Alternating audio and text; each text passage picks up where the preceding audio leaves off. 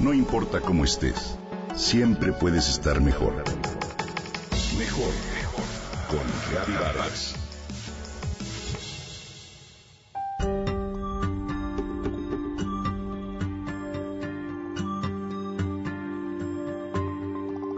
Los científicos lo llaman los riñones de la Tierra, porque al igual que estos órganos en el cuerpo humano, son el filtro que limpia todo lo que los ríos o venas del planeta recogen. También podrían ser comparados con su hígado, por su capacidad depuradora, con la piel por proteger contra las inclemencias climáticas o los pulmones por el oxígeno que proveen. Con esta singular descripción, hoy me quiero referir a los manglares, un tipo de ecosistema que aunque pequeño por la superficie que abarca, es un elemento crucial para la salud de nuestro planeta. Los manglares son un conjunto de hábitats anfibios, es decir, con características acuáticas y terrestres, pues se ubican en la línea intermareal en costas poco expuestas, como golfos, ensenadas, marismas o desembocaduras de ríos en las regiones tropicales y subtropicales de la Tierra.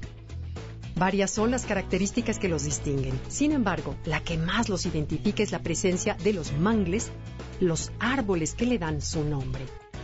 Los mangles pertenecen a 16 familias botánicas distintas, agrupadas en 20 géneros y 54 especies, de las cuales 4 habitan en México. Estos árboles pueden medir entre 1,30 metros de altura y su follaje es perenne, formado por hojas carnosas. Son plantas excepcionales porque toleran condiciones que fácilmente matarían otras plantas, como la salinidad extrema y la falta de oxígeno, que son favorecidas por la influencia de las mareas que los inundan. Esto lo logran gracias a sus extraordinarias raíces que crecen de arriba hacia abajo, lo que les permite tomar el oxígeno del aire y llevarlo a las raíces que se encuentran sumergidas. Además, se trata de plantas vivíperas, ¿lo sabías? Porque sus semillas germinan sobre sus ramas y ya como plántulas se desprenden del árbol madre. Por su elevada productividad y los múltiples servicios ambientales que nos dan, se les considera los motores generadores de vida. Ellos albergan una gran biodiversidad, pues son el hogar de otras plantas como orquídeas, bromelias y de muchas especies animales como cocodrilos, monos, garzas, cangrejos y ostras, entre otras. Ofrece nichos ecológicos que funcionan como áreas de refugio, crianza y alimentación para más del 60% de los peces e invertebrados que se pescan en el mar. Protegen las costas contra la erosión y los fuertes vientos y olas que producen los huracanes y maremotos. Contribuyen a reducir el cambio climático al fijar grandes cantidades de CO2 y estabilizan el clima local. Además, por si fuera poco, purifican el agua al degradar contaminantes y mantienen los ciclos de nutrientes. Son fuentes de recursos alimenticios para muchas comunidades costeras y de valor estético y recreativo para todos nosotros. Desde hace varias décadas, diversas amenazas como el crecimiento poblacional, el cambio del uso del suelo y el calentamiento global afectan a los manglares.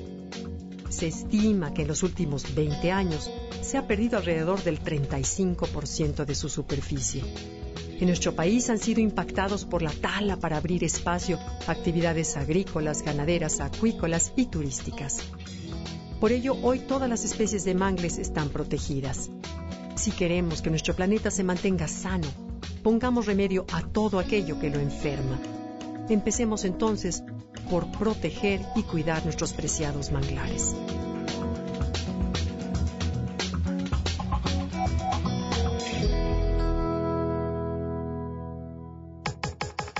Comenta y comparte a través de Twitter. Gaby-Vargas. No importa cómo estés, siempre puedes estar mejor. Mejor, mejor. Con Gaby Vargas.